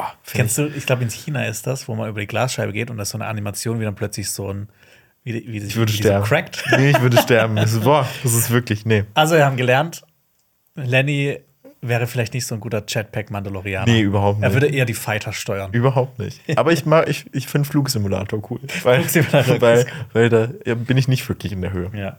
Bo-Katan will die Schmiede finden, sie will eine Sicherheitszone errichten und dann die restlichen Mandalorianer von den Schiffen holen. Und man merkt auch richtig bei dieser Ansprache, dass sie so freudig erregt ist. Also, dass sie jetzt, das haben wir schon öfters gesagt, dass sie jetzt einfach wieder so ein, so ein Ziel im Leben hat und dass sie wieder einen Sinn im Leben hat. Sie ziehen dann auch alle los, sehen dann aber durch ihre Visoren, dass da am Horizont etwas auf sie zukommt. Und es ist ein, ich habe es mal Gleiterschiff getauft, weil mir kein besseres Wort dafür eingefallen ist mit überlebenden Mandalorianern. Also haben wir jetzt in dieser Folge noch eine dritte Faktion von Mandalor Mandalorianern. Wir haben die Children of the Watch, wir haben die Bo-Katan-Mandalorianer und wir haben die ähm, Mandalorianer, die auf dem Planeten verblieben sind. Und ich fand es auch schön. Na, da, da haben wir einen weiteren Breaking Bad-Auftritt, da haben wir gerade vorhin schon drüber gesprochen einer der Mandalorianer ist Skinny Pete aus Breaking Bad. Also auch der, der so ein bisschen ver vercrackt aussieht. Richtig, das ist äh, der Schauspieler Charles Baker. Und da haben wir neben Giancarlo Esposito jetzt, jetzt einen weiteren Breaking Bad-Figur, also Schauspieler. Und ja. ich bin gespannt, wer noch so kommt. Ja. Jesse. ja, Jesse. Hector Salamanca. Was ist eigentlich, also, ne? Ich meine, vielleicht holt Giancarlo Esposito die jetzt alle an Bord. Oder so ein Space-Anwalt. So, Space. Gall Sudman. Es wäre cool. Also ein Space-Anwalt, warum nicht? Aber äh, genau, ich fand auch, dass das ein sehr erhabener Moment war, weil die äh, drei Mandalorianer, die quasi auch vor Bo-Katan sind, sehr demütig sind und sich entschuldigen dafür. Ähm, und das gibt auch Bo-Katan noch so ein bisschen mehr Nobility, so ein bisschen mehr Adligkeit, Erhabenheit, sowas. Wir befinden uns jetzt auf dem Gleiterschiff. Äh, es gibt quasi einen Lagerfeuer-Talk, die alle sitzen zusammen und sprechen unter anderem über die Nacht der tausend Tränen, dass fliehende Schiffe abgeschossen wurden und alles zweimal bombardiert wurde. Und dafür sieht es dann, wir haben schon bei, Mandal äh, bei Mandalore so unter der Oberfläche gesehen, dafür sieht es eigentlich noch ganz okay aus. Ne? Ja. Es ist nicht so viel eingestürzt da. Das sieht fast so gut aus wie ein Navarro. Ja. Und wir haben einen super krassen Reveal von Bo Katan. Die hat nämlich ursprünglich äh, kapituliert, um ihr Volk zu retten, was ihre Figur einfach noch tragischer macht, was mir sehr gefällt, weil sie jetzt einfach durch diese ganze Serie einfach so eine Tiefe bekommen hat und noch so eine weitere Tiefe bekommen hat. Sie ist für mich auch tatsächlich der Main Character dieser, dieser Staffel. Ja, auf jeden Fall. Also, ne, was die für eine Figurenentwicklung hat, haben wir schon gesagt, ist einfach großartig. Und ähm, da gibt es auch so einen kurzen Moment, wie Cosca Reeves für Bo Katan einstehen will, als sie das sagt. Ähm, sie das aber ablehnt und einfach noch weiter erzählt, was passiert ist. Dass der ISB, also das Imperial Security Bureau, quasi so der Geheimdienst des Imperiums, mit ihren Waffenstillstand aushandeln wollte. Ähm, Mandalore sollte sich unterwerfen und entwaffnen. Dafür würden alle verbliebenen Mandalorianer verschont werden. Und Moff Gideon hat dann quasi noch zusätzlich das Dunkelschwert bekommen, aber er hat sie hintergangen und quasi alles dem Erdboden gleich gemacht. Kein cooler Move. Kein, kein cooler Move. Die Children of the Watch überlebten aber auf dem Mond von Concordia, wird dann auch erzählt. Weil, genau, es wird ja quasi gerade, seid ihr die Death Watch, aber es sind ja nicht die Death Watch. Und die Schmiedin sagt nicht einfach nein, sie hat so eine typische Schmiedin-Antwort. Die Death Watch existiert nicht mehr. Nur noch einzelne Gruppen, die verfeindet sind. Sie muss immer in Rätseln sprechen oder so ein bisschen ja, komplizierter. Also, ne, weil man kann keine klare Aussage tätigen. Nee, die muss ein bisschen mysteriös bleiben. Und das bleibt sie auch. Ja. Ich bin immer noch gespannt. Ich bin auch gespannt, was da noch kommt. Wahrscheinlich noch ein bisschen gleich drüber reden. Und Bo-Katan sagt im Prinzip, dass Mandalors größter Feind nie von außerhalb kam. Mandalors größter Feind, äh, Feind sind die Mandalorianer an sich und die ganzen Bürgerkriege. Weil es gab bisher keinen Feind, der die Mandalorianer bezwingen konnte. Und deshalb haben sehr viele Leute Angst vor denen. Und ich meine, das wird ja auch zum Beispiel in, in Spielen wie Knights of the Old Republic erzählt, das ja 8000 Jahre vor der ganzen Handlung hier spielt, dass damals schon die Mandalorianer über die Galaxis hergefallen sind und fast alles erobern konnten, bis dann ein gewisser Revan sie stoppen konnte, zum Beispiel. Ja, und äh, wie du auch schon so gesagt hast, dass, dass sie ja auch hier nochmal erwähnt, die Mandalorianer sind von sich selbst die größten Feinde. Äh, das ist ja auch das, was, was die ja auch in Episode, also in der zweiten Folge gesagt haben, als Mando, also Din und Bo da durch die Straßen gegangen sind und dann so ein bisschen darüber geredet haben. Ja, die sind alle so ein bisschen es gibt ja unfassbar viele Splittergruppen auch und dass irgendwie sich niemand so richtig leiden kann. Ja. Und äh, hier sehen wir das ja auch, also diese, die uh, Children of the Watch und die, uh, diese, diese, diese, ja, die, die, die Freischärler? Die Freischärler, genau, mir fällt dieses Wort nicht ein. Dass die sich ja auch anscheinend nicht mögen. Ja. So. Ich meine, da gibt's ja, da kommen ja theoretisch noch die ganzen Clans dazu. Richtig. Und ähm, es ist ein super kompliziertes Konstrukt einfach. Ja, wir haben das ja schon mal aufgezählt, was für Gruppierungen es gibt, und es ist wirklich schwierig, da so durchzusteigen wenn man nicht so 100% drin ist. Absolut. Ja. Wir gehen weiter zu einem äh, Talk mit Dean und Bo-Katan. Wir erfahren, warum die Children of the Watch so schlecht von Bo-Katan gedacht haben. Was ihre Figur noch tragischer macht, weil eigentlich wollte sie ja nur das Beste für ihr Volk. Und ähm, genau, die, die Children haben gedacht, dass sie eben selbstsüchtig und gleichgültig gewesen wäre, was einfach überhaupt gar nicht stimmt, weil sie war auch eines der großen Opfer von dieser ganzen Veranstaltung. Und denen sagt einen tollen Satz: Tausende von Jahren standen wir am Rande der Vernichtung und tausende von Jahren haben wir überlebt. Und wie in diesem Fall jetzt. Also Mandalore wurde quasi gepurged, aber es gibt immer noch Mandalorianer und so lebt Mandalore auch weiter. Das finde ich auch irgendwie eine schöne, schöne, schöne Sache, einfach so dieses. Äh, eigentlich sind die nicht kaputt zu kriegen, so ja. in dem Sinne. Unkraut vergeht nicht. oh, das ist jetzt schon fies. schon. Und ich finde es auch toll, Bo Katan hat jetzt immer noch Selbstzweifel. Sie weiß eben nicht, ob sie alle Gruppierungen zusammenhalten kann. Und ähm, ich liebe sie einfach. Sie ist, sie ist toll. Sie ist toll. Und ich mag auch äh, Katie Sackhoff. Ja, es ist, es ist auch wirklich toll gespielt und äh, du, du merkst auch irgendwie, dass dass wenn man, äh, wenn, wenn du die Interviews von ihr anguckst, dass sie wirklich auch für die Rolle lebt und ah, es ist, es ist toll. Schau Battlestar Galactica. Ja, ich schau Battlestar Galactica. Ja. Ich schau noch so viel. Und jetzt kommt quasi so der, die, die Unterwerfung, sage ich jetzt mal. Din ist Lady Crease treu ergeben. Und ich mochte diesen intimen Moment zwischen den beiden. Eigentlich hat er ja den Children gedient vor allem und der Schmiedin und hat so deren Ziel verfolgt. Aber hier nimmt er jetzt quasi Bo Katan als seine neue Anführerin an. Und ähm, genau, ihnen ist ja Rang und Blutlinie egal, was vielen anderen Mandalorianern wichtig ist. Sie stehen eher, eher für Ehre, Loyalität und Charakter. Und das Lied auf sie ist noch nicht geschrieben. Und ich habe gesagt, das ist das Lied von Blaster und Beskar. oh, stark. Ja. Stark. Oh, das ist richtig geil. Oh, das ist eine Game of Thrones Referenz. Ja, richtig, nein, richtig. Ohne dass ich es geguckt habe. Du hast doch alle Staffeln vor dir. Ja, alles noch Sweet Summer Child. Ja, das wird, das wird toll. Ja.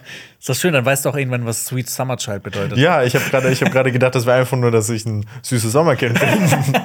habe ich nee. tatsächlich gedacht. Nee, das hat auch was mit, mit Game of Thrones. Okay, gut. Interessant. Ja. Äh, ich, ich fand die ganze Szene total toll. Und es zeigt ja auch so ein bisschen, es wird ja auch bei der Star Wars Celebration jetzt angekündigt, dass die Mandalorian-Serie jetzt sich nicht mehr hauptsächlich um Dean und um Grogu drehen wird, sondern dass es eine Mandalorians-Serie werden wird, was ja jetzt hier total zu dieser Szene passt. Finde ich cool. Ja. Also ich glaube nämlich auch, dass, dass es so ein Ding gewesen wäre, wo sie sich festgefahren hätten, wenn sie sich wirklich nur auf Abenteuer von Din und Grogu konzentrieren. So dieses, was sollen sie noch machen? Also ja. so dieses, ich finde es schon gut, dass sie da so ein gesamtes Konzept jetzt draus machen. Ja, und ich meine, das Ding ist ja auch, ich meine, mit Grogu kann man jetzt auch nicht mehr so viel erzählen, glaube ich, weil er einfach so sau langsam altert. Mhm. Das, das, das stimmt. Erwähnt, ja. Und äh, ich glaube auch immer noch nicht, dass sie ihn jemals reden lassen werden. Wenn halt wirklich nur so Versatzstücke so. Ja. Da, da. Oder in 100 Jahren, wenn er dann wirklich sprechen kann. Aber wenn alle anderen nicht, dass tot sind. Wird. Ich will nicht, dass er älter wird. Oh mein Gott, stell mir vor, oh mein Gott, es wird dir dann sehr wahrscheinlich auch dieser Moment kommen, dass Grogu einfach den Tod von Din mitbekommt. Ja. Oh, das ist so traurig. Nein, nein, nein, nein, nein, nein, nein. es wird nicht passieren. Gut. Wir kommen zum nächsten Dialog zwischen der Schmiedin und Bo-Katan. Und ich finde die Dynamik zwischen den beiden Figuren jetzt auch hochinteressant. Eigentlich hat ja die Schmiedin die Mandalorianer angeführt. So ein bisschen, so als so, so wirklich Anführerin. Hast du sie jemals als Anführerin gesehen oder, oder eher so als spiritueller Führer oder beides? Beides. Ja, okay. so, so ein Mix aus beidem. Ja. Und ähm, ich habe auch das Gefühl, dass Bo-Katan noch nicht so richtig weiß, wie sie mit ihr umgehen soll, weil sie jetzt ja gerade so in ihre neue Rolle als mhm. Anführerin reinwächst, aber noch nicht so weiß, so, ist das jetzt cool mit ihr, dass ich jetzt die Anführerin bin? Oder kann weil, ich autoritär sein? Ja, weil die, die Schmiede sagt ja auch, dass sie die Verletzten äh, zur Flotte bringen wird. Also sie hat einen besseren Plan. Genau. Und ähm, Bo-Katan sagt ja dann, agreed. Also, also einverstanden. Und das, das ist ja noch nicht so richtig, ne? Ich meine, da sind so die, die Fronten sind so nicht noch richtig geklärt, weil mhm. theoretisch, wenn sie die Anführerin sollte sie äh, die Schmiedin ja so fragen, kann ich das machen? Aber sie sagt ja, ich werde das machen. Das stimmt, ja. Ja, also ich, ja, vielleicht wird es weich. Die müssen einfach noch ein bisschen die Chemie zwischen den beiden so den Fuß ins warme Wasser halten. Ja. Genau, die verletzten Mandalorianer werden dann mit äh, mit dem Komrik-Klasse-Jäger, mit der Gauntlet, werden die zur Flotte gebracht und gleichzeitig machen sich die anderen Mandalorianer auf, bereiten das Gleitschiff vor und fahren los. Und ich hatte da richtig dolle Mad Max-Vibes, weil es da auch teilweise so, so diese Schiffe gibt, wo man dann über die, die Wüstenlandschaft geht. Und sie gehen jetzt zu der Schmiede. Und ich finde, das könnte auch so ein Ort sein aus, aus Mad Max. Ja, ich hatte auch ein paar Rebels-Vibes. Rebels-Vibes, weil, oh. Ähm, weil es gibt auch so eine Folge, was die alten äh, Klonkriege so machen, zum Beispiel Rex, die leben auch so ein bisschen zurückgezogen und die haben so einen Kampfläufer, auf dem die halt leben und auch so durch die Wüste. Oh, da bin ich gespannt. Ja, also, das ist also doch schon eine, eine ganz gute Serie. Ja, ist schon, ist schon eine ganz gute Serie, kann man mal machen. Aber Battlestar Galactica kann man ja auch mal gucken, ne? Genau, das, das kann man auf jeden Fall ne, mal gucken. Also, ne, das ist jetzt der, der, der, der Tausch, wobei, nee, zuerst gucke ich Game of Thrones. Deine Hausaufgaben. Der, der zuerst gucke ich Game of Thrones, ja. Ex-Wolves und Passwiesler spielen auf dem Gleitschiff Star Wars Schach. Es ist, ja, also ich habe ich hab nämlich auch mal genau gegoogelt. Also es existiert Schach im Star Wars-Universum und es ist auch wirklich dann. Es ist, es ist Schach mit ein paar anderen Star Wars-Regeln. Aber man hat ja auch lang, lange Zeit gedacht, dass dieses Dejarik, äh, was die in Episode 4 zum Beispiel auf dem Millennium Falcon spielen, dieses ja, mit den, mit den Tierchen, mit, ja. Genau, das wurde auch immer Holo-Schach genannt, dass das eigentlich das Schach aus dem Star Wars-Universum ist. Aber es gibt jetzt tatsächlich Schach im Star Wars-Universum. Ja. Es ist ein bisschen konfus. Ja. Und ich finde das auch eine clevere Methode, um den Zwist zwischen diesen Mandalorianer-Gruppierungen zu zeigen, weil sie streiten sich ja dann auch um die Regeln so wie sie sich quasi auch in der Realität um die Regeln streiten. Soll man den Helm jetzt aufbehalten oder soll man ihn nicht aufbehalten? Passwiesler zieht dann auch relativ schnell eine Vibro-Klinge, weil er einfach so nach seinen Regeln spielen will. Und das Spiel eskaliert und wird quasi im echten, in Anführungsstrichen, weitergespielt. Was ich finde, aber, das, was, was dann so durchkommt, ähm, Ex-Wolves sagt ja dann auch so, ernsthaft, was ich so richtig gefühlt habe, so der Typ, der rastet ja komplett aus wegen einem Spiel und will jetzt die Vibro-Klinge ziehen. Und ähm, das zeigt ja so ein bisschen die Children of the Watch so als diese fundamentalistische Sekte, die wirklich so keinen Schritt, zurückgeht bei ihren Regeln, versus halt diese anderen Mandalori Mandalorianer, die das alles nicht so ernst nehmen. Ich finde das eigentlich so eine clevere Weise, das zu zeigen. Und äh, genau, die beiden kämpfen dann auch. Ähm, keiner mischt sich ein. Und ähm, ja, sagt ja dann auch Bo-Katan, keiner sollte sich einmischen, sonst haben wir hier den Bürgerkrieg, den nächsten mandalorianischen Bürgerkrieg quasi auch hier auf diesem Gleiterschiff drauf direkt. Und ähm, die kämpfen so lange, bis dann irgendwann Grogu einschreitet und theoretisch, theoretisch passt das ja auch, weil er so, so, so 100% ja noch kein Mandalorianer ist und dann noch so ein bisschen außen vor ist. Und ohne sein IG-12 hätte er das auch nicht tun können. Richtig, weil er Außer auch mit der Macht vielleicht. Richtig, das, und, und er hätte ja nichts sagen können. Er ist ja einfach, geht dann dazwischen und sagt Nein. Ja. Und äh, Bo-Katan ist auch sehr beeindruckt. Und Dean sagt dann auch, das hat er nicht von mir gelernt, dann wahrscheinlich also von Luke. Ja. Weil helle Seite der Macht, wir sind alle Freunde und alles toll. Richtig. Also er hat doch etwas davon gelernt, nicht nur dieses coole Kettenhemd mitbekommen. Genau. Und das, diese, diese, diesen CD-Disc auf Richtig, genau.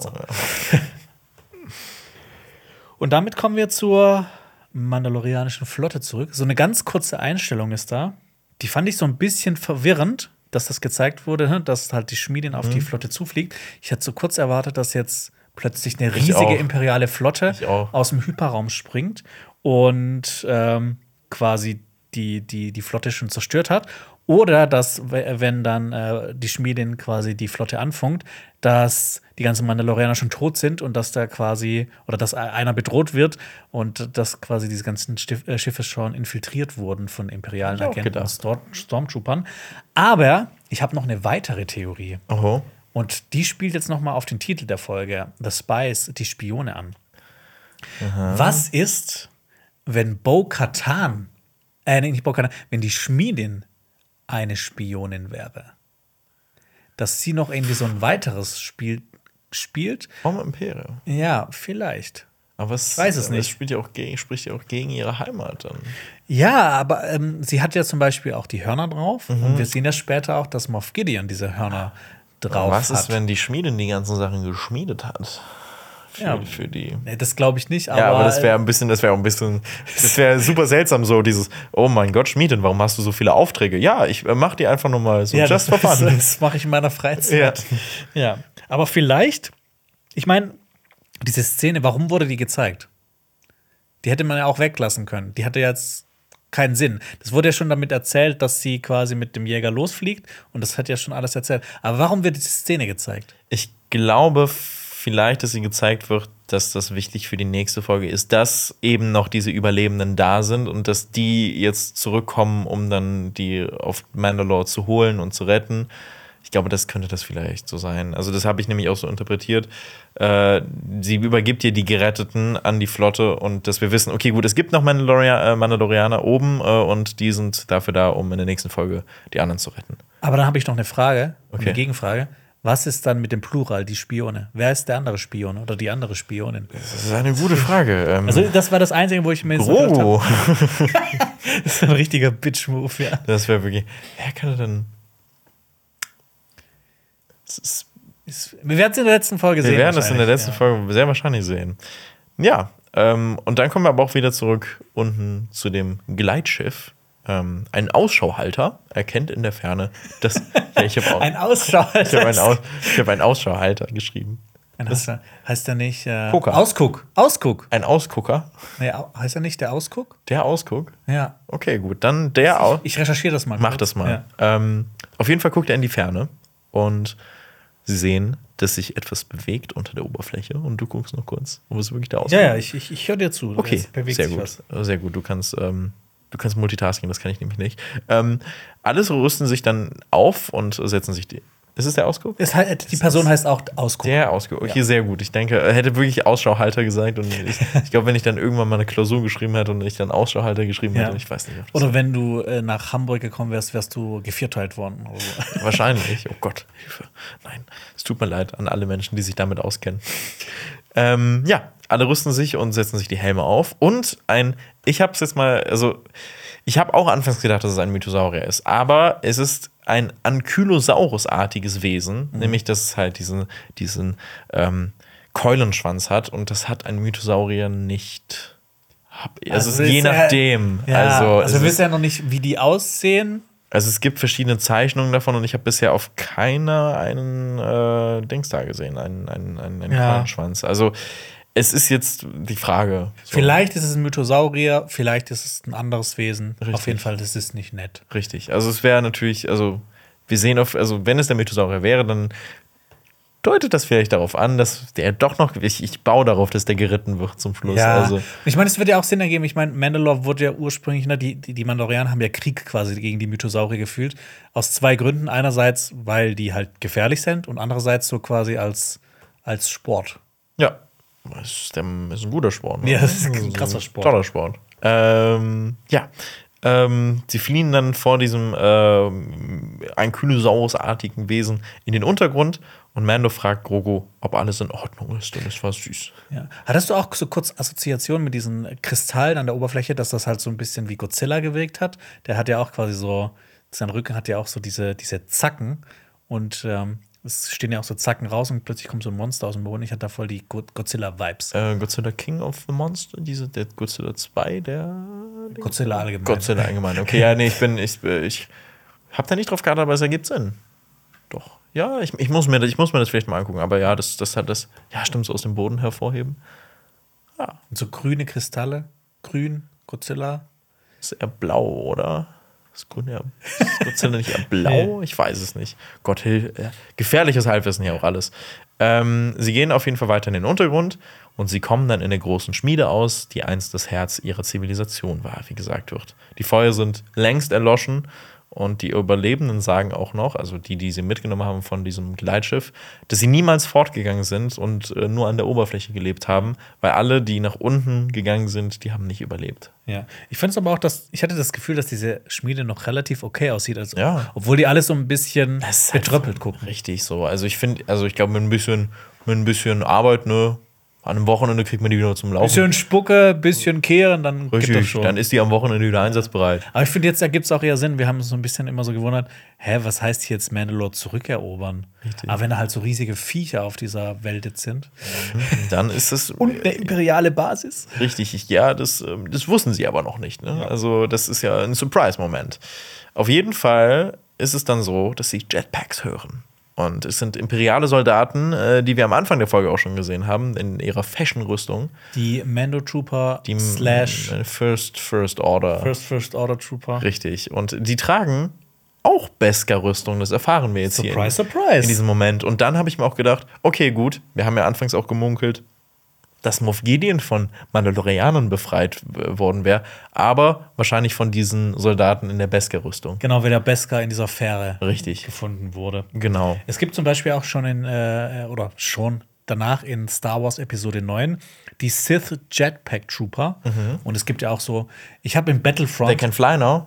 Ja, ja. Ich habe in Battlefront auch immer diese, es gibt auch diese Clone Trooper mit den Jetpacks. Die hat, den habe ich immer gespielt. Die fand ich richtig geil. Also in dem allerersten Star Wars Battlefront. Ah, Ich war gerne der Scharfschütze. Ja. War es wirklich. Ähm, ja, auf jeden Fall ent, äh, kommt, dann, kommt es dann zu einem Duell zwischen beiden Fronten und äh, ähm, X-Wolves flieht durch einen Spalt in der Decke, um Verstärkung zu holen. Passwissler gibt ihm Deckung dabei und sie arbeiten in diesem Moment auch zusammen und haben ihren Disput vergessen. Das fand ich ganz, ganz nett. Ja. Die Soldaten ziehen sich dann irgendwann zurück und die Mandalorianer, die folgen ihnen. Und äh, das Mando-Theme ertönt wieder in einer neuen Interpretation. Und wir haben in jeder Folge so eine neue Interpretation von dem Mando-Theme gehört. Und ich finde das immer cool.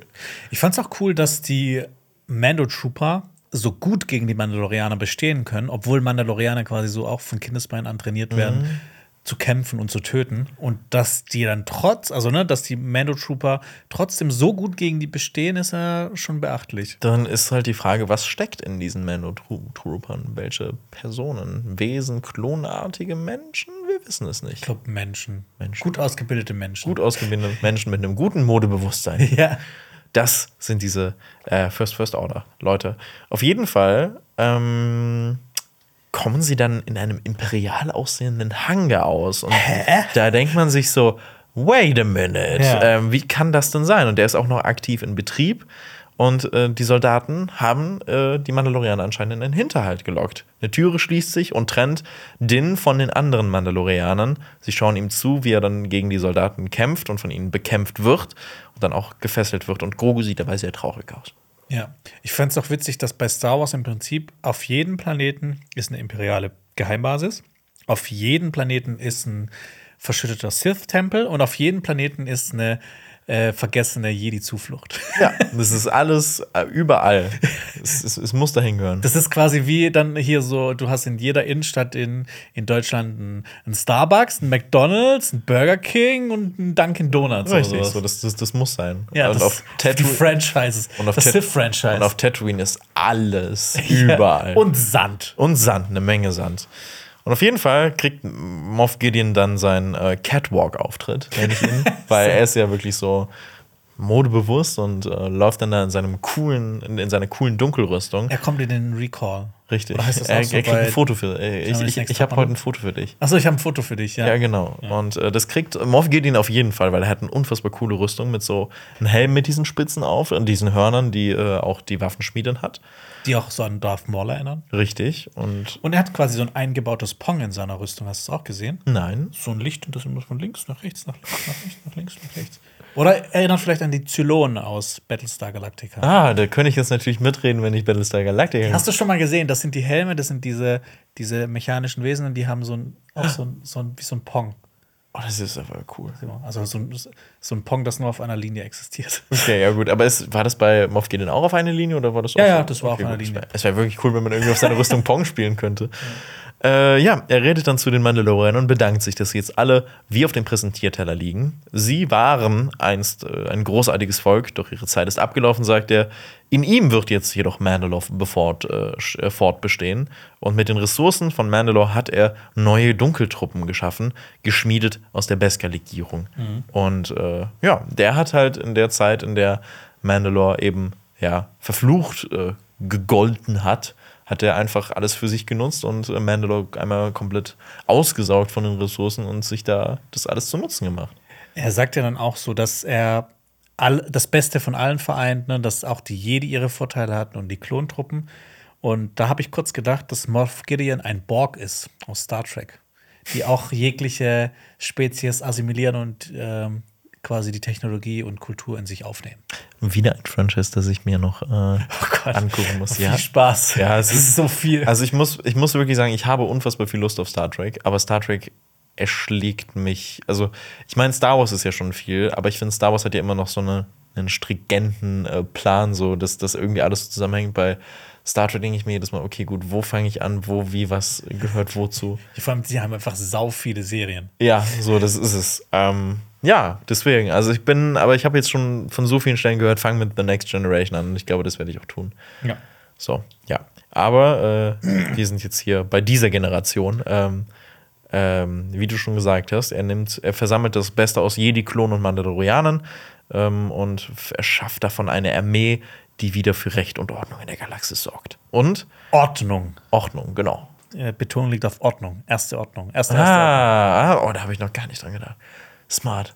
Ich liebe auch so seine hochnäsige Arroganz in dieser ganzen Folge. Ich, find- ich, ich liebe Giancarlo- Esposito. Es ist immer das Gleiche, was er spielt, aber es ist auch immer passend. Er spielt es immer gleich gut. Ja, er spielt es wirklich immer gleich gut. Es ist, ich finde, er ist ein besserer Christoph Waltz. ja. So, weil Christoph Waltz ist Stimmt, ja. So, Christoph Waltz ist, ich finde, an dem kann man sich satt sehen, aber Ja. an Giancarlo Esposito nicht. Ja. Ich finde, der, der geht immer. Auf jeden Fall ähm, lässt er die Timebomber und Abfangjäger auf die Flotte los. Ähm, und dann sehen wir vielleicht in der nächsten Folge eine Raumschlacht, damit äh, eben jetzt auch die Flotte überhalb von Mandalore zerstört wird. Mando wird, also Din wird in den Besprechungsraum geschleppt. Das ist der un-Star Wars-sigste So richtig. Ja, Schafft ihn in den Besprechungsraum. Richtig. Für das Debrief äh, Debriefing Room. Richtig. In unserem Meetingraum, ne? Dann, ich stelle mir das auch wirklich vor wie so ein Büro, da steht dann noch so ein Kaffeeautomat und, und dann noch so Tassen und alles. So wirklich. Stromberg sitzt in der Ja, Stromberg. Ja, ähm, ja, Herr äh, Ma- Mandalorianer. Ähm, ja, ich kann Stromberg nicht nachmachen. Ähm, Bo ruft auf jeden Fall zu Moff Gideon, dass sie ihn hätte töten sollen, als sie die Chance dazu hatte. Er fordert das Dunkelschwert von ihr ein und Bo-Katan nickt dann auf einmal und Paspisra sagt, das ist der Weg und Bo läuft nach hinten, um mit dem Dunkelschwert dann einen Fluchtweg für die Mandalorianer in die Wand zu schneiden. Ja, ich hatte auch in der Szene vorher kurz gedacht, so, hey, Moment, du hast doch das Dunkelschwert, hilft doch den Mandalorianern hinter der Türe, aber es kommt ja jetzt zum Einsatz. Ja, genau. Ähm, und auf jeden Fall die. Ich finde übrigens, ne, dieses mit einem Lichtschwert eine Türe aufschneiden, ist so ein cooles Element in Star Wars. Und ne, wir haben, also wir, Alper Maris und ich haben öfters mal über die Prequels so geschumpfen Mhm. oder haben die geschimpft. Aber das coolste Türe aufschneiden mit einem Lichtschwert ist in Star Wars Episode 1 mit weitem wirklich- Abstand. genau. Qui-Gon Jinn. Es ist wirklich unfassbar cool. Also ich, ich, ich liebe das aber, ich liebe das auch generell. Es wurde ja dann so oft noch in Clone Wars und so gemacht. Ja. Es ist immer cool. Ich finde, das, ich find, das kann man immer machen. Ähm, ja, ist auf jeden Fall unter meiner Top 5 von äh, Wanddurchschneidszenen in Star Wars, würde ich sagen. Ähm, Passwiesler gibt dann Feuerschutz, während äh, die anderen sich zurückziehen. Und Bo sagt, dass, äh, als dann alle raus sind, dass Pass doch jetzt mitkommen soll.